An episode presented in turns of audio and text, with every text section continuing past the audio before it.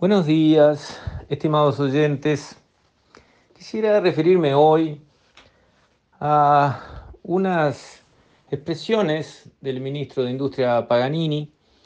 No fue una conferencia, fue un intercambio con Nicolás Lucich, que es un destacadísimo periodista, bien conocedor de los temas económicos del país, y fue en el marco de la cena de gala de la Cámara de Comercio Francesa en el Uruguay, a la que tuve el honor de participar como vicepresidente durante largos años en el pasado.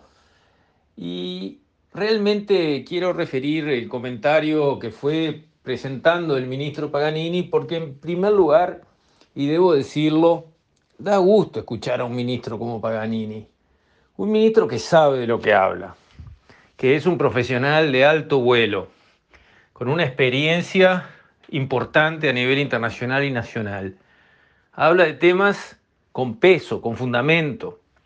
No, no paya, no talentea. Y no estoy hablando para hacerle un favor a un amigo, apenas conozco al ministro Paganini, hablo de lo que veo, escucho y me doy cuenta.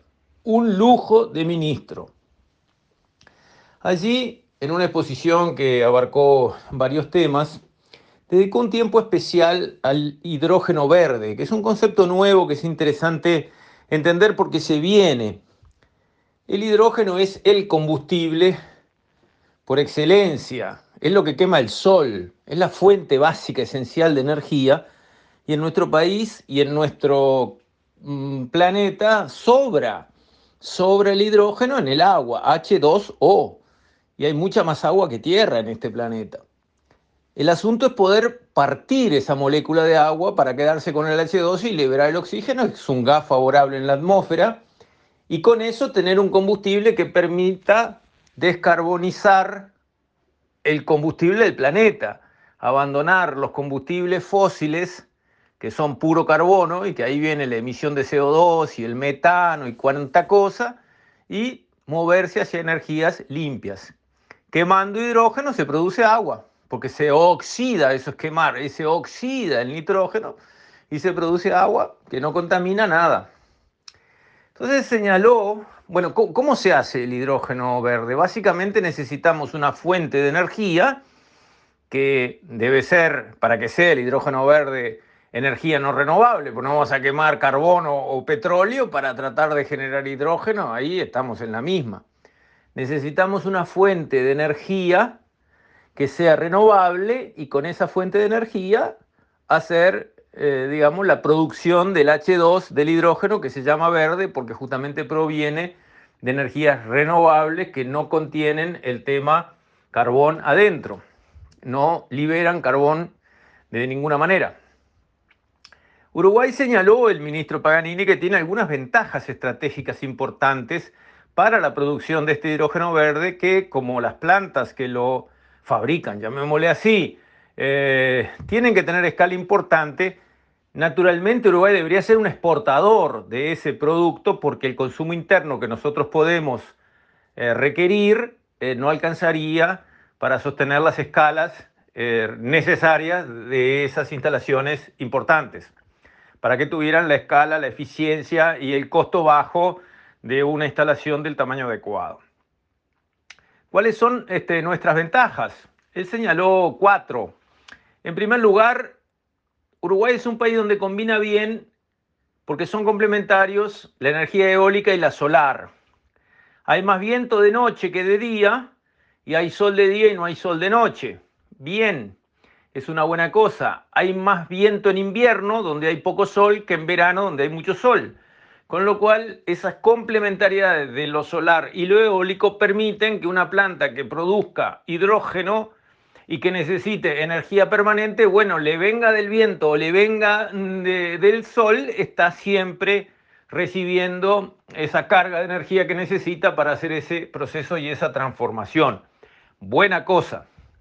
También necesitamos agua, porque el hidrógeno, como les dije, lo sacamos del H2O, precisamos agua bastante agua. Y Uruguay tiene muchísima agua, llueven mil y pico de milímetros por año, eh, que se transforman en millones de litros por hectárea que van cayendo, que el 95% corre por las cañadas, los ríos y se terminan perdiendo como agua salada en el mar. Quiere decir que si podemos usar una parte de esa agua para generar hidrógeno con las energías eh, renovables que mencionamos, bien, hay otra zona del mundo que tienen sol pero no tienen viento, otras zonas tienen viento pero casi no tienen sol, otras zonas tienen las dos pero no tienen agua. Acá tenemos ese combo, lo tenemos bien eh, armado, bien, bien este, preparado. Después Uruguay es un país que tiene, digamos, una larga tradición de cumplimiento de sus contratos, lo cual es un valor importantísimo porque estas cosas hay que hacerlas invirtiendo fuerte y los inversores miran a quién le van a invertir si el país tiene una trayectoria de tener un parche en el ojo y ser un pirata incumplidor de todo lo que promete, o no vienen o vienen con unas tasas este, tan excesivas que, digamos, inviabilizan los negocios. Porque estas son inversiones a largo plazo. De un día para el otro no se financian las inversiones en producir hidrógeno verde, necesitan bastante tiempo. Entonces, desde ese punto de vista, también tenemos esa cuarta pata de competitividad de tener una trayectoria legal, de instituciones serias, de cumplimiento, de justicia, que funciona, que no es corrupta. Todo eso nos da una ventaja competitiva en la carrera, porque se viene una carrera para ver quién consigue estas inversiones, quién produce y quién abastece a quién. Y Uruguay está bien posicionado para alargar esa carrera en buenas condiciones. Por último, lo que los que saben de estos temas están entendiendo es que en realidad no se termina usando el hidrógeno como tal, sino que se fabrican combustibles, eh, vamos a decir, prefabricados, combustibles artificiales. En vez de usar el combustible del carbono del petróleo, se fabrica un combustible eh, fabricado por el hombre, donde se usa el hidrógeno que se consiguió y se lo combina con algo de carbón que viene de nuestro proceso de fabricar energía a través de la biomasa, que también tenemos mucha. Entonces, a través de la combinación de, nuestra, eh, de nuestro procesamiento de la biomasa, que son todos los chips, lo, producido por los aserraderos, etcétera, etcétera, todo, todo eso tiene carbono allí. Bueno, ese carbono, a través de esa biomasa, que además se usa también para hacer energía, se combina con este hidrógeno y se crea un combustible artificial, sintético, por llamarlo de alguna manera, pero que es un combustible líquido, que es como que fuera un, eh, digamos, querosén verde, que se puede usar en los motores de los aviones, o un biodiesel que se puede usar en los motores de los tractores, o sea, se produce un combustible líquido sintético que se puede usar en los mismos motores que tenemos hoy funcionando con los combustibles tradicionales. O sea, no hay que cambiar todo el sistema motriz del planeta para ponerle hidrógeno adentro como gas, que es mucho más difícil de transportar, requiere barcos especiales, todo, conductos especiales, tubos, todo. No. Allí donde se usaba un combustible líquido derivado de petróleo, se usará un combustible líquido derivado de hidrógeno.